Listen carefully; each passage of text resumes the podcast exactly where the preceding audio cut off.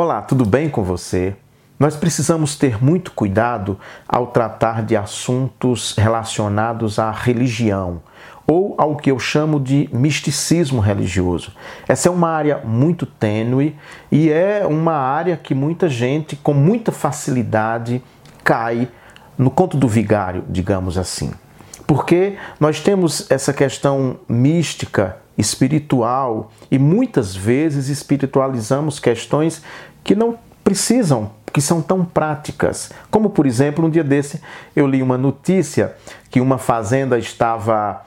Eles estavam é, lançando defensivo agrícola, alguma coisa assim, na plantação, com esses drones rurais, né? esses drones para plantação. São drones enormes, luzes acesas tal, e batendo, acho que veneno, alguma coisa assim, na verdade.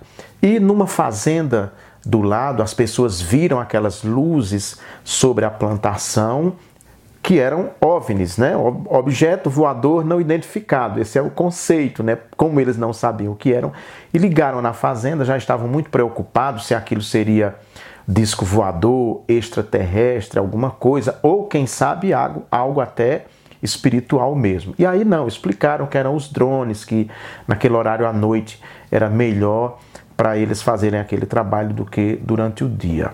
Há poucos dias eu li também que o Departamento de Estado dos Estados Unidos da América estava sendo questionado a respeito de imagens que tinham de objetos voadores não identificáveis.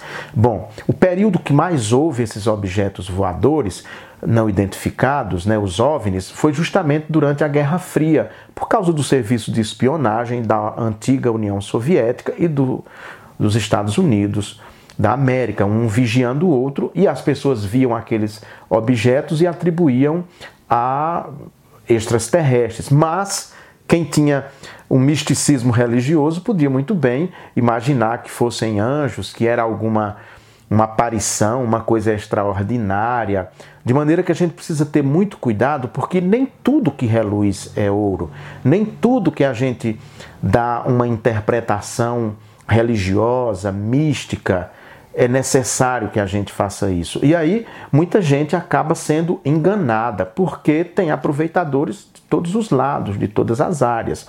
Às vezes, por exemplo, um pastor ou um padre tem informação privilegiada dos membros da igreja e fica lá na frente dizendo que está profetizando, falando a respeito de situações, de conflitos familiares, informações que ele teve no gabinete dele, que alguém disse para ele, e ele fala ali diante da igreja, se mostrando então conhecedor de assuntos profundos, místicos, e muita gente cai nessa história. E não são poucos os casos nessa área, são muitos, pasmem.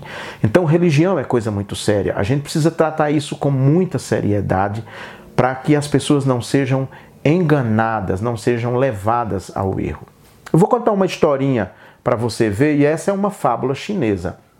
Um dia, um, um pescador, ele estava vindo com os peixes, os peixes ainda vivos dentro de uma, de uma lata, e aí ele parou numa figueira, figueira com o tronco muito grosso, e tinha um buraco, e ele viu que no buraco dava para uma, uma área com água, e ele soltou o peixe ali. Pouco tempo depois passou alguém, viu aquele peixe e aí ficou pirado. Nossa, mas essa figueira, ela dá peixe, não dá só figo, ela dá peixes também.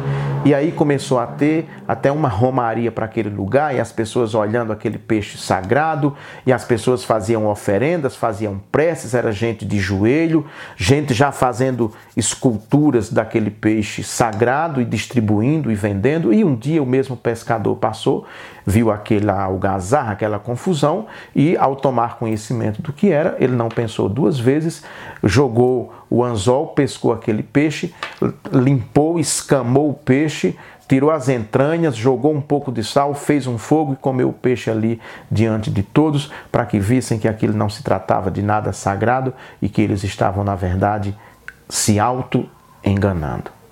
Cuidado para você não ser enganado por pessoas maldosas que usam a religião para se aproveitar da boa fé do povo. Shalom. Até semana que vem, se Deus quiser.